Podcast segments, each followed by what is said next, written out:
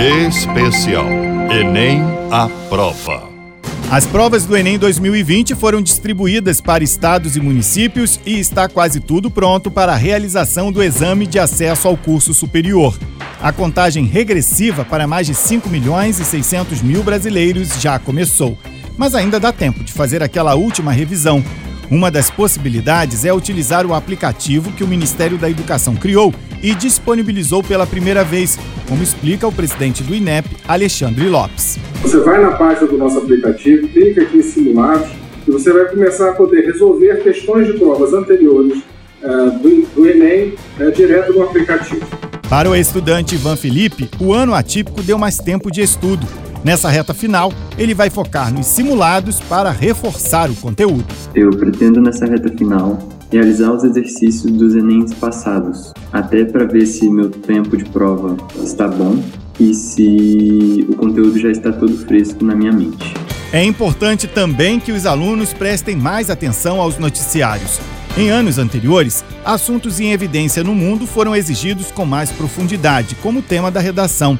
Estar atento a esse detalhe pode ser um diferencial para conquistar aqueles pontinhos extras, como destaca o professor Gabriel Hamilton. Muita gente imagina que o tema sempre será aquele que mais foi debatido ao longo do ano, esteve mais tempo é, na mídia, foi mais discutido. Raramente é algo nesse sentido.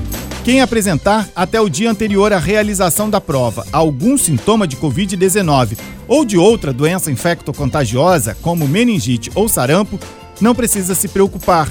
Segundo o MEC, nestes casos, o exame será aplicado posteriormente no final de fevereiro. Basta fazer a comunicação na página do participante com a documentação exigida, como orienta o presidente do INEP, Alexandre Lopes. Na semana que antecede a aplicação da prova, entrar na página do participante, acrescentar ali um relatório médico ou comprovante de exame que, que mostre que você pegou alguma doença infecto-contagiosa e com isso você não fará aquela prova no dia, mas fará na reaplicação em fevereiro.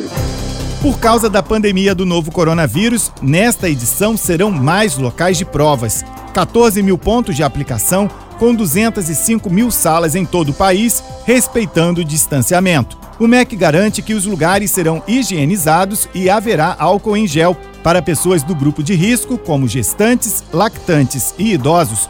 As provas serão feitas em salas restritas. As Forças Armadas estão mobilizadas para garantir um Enem tranquilo. O vice-almirante Carlos Chagas, porta-voz do Ministério da Defesa, diz que a operação de segurança está pronta. A gente centraliza a distribuição inicial das provas e depois essas provas vão para as diversas organizações militares. Para esse ano, nós estamos prevendo 11 milhões de provas, de modo que 5 milhões de estudantes serão atendidos no Brasil inteiro. Pela primeira vez, o Enem terá uma versão digital em 2021, com todas as questões sendo respondidas no computador. Esse é o assunto da quarta reportagem da série especial que você confere amanhã.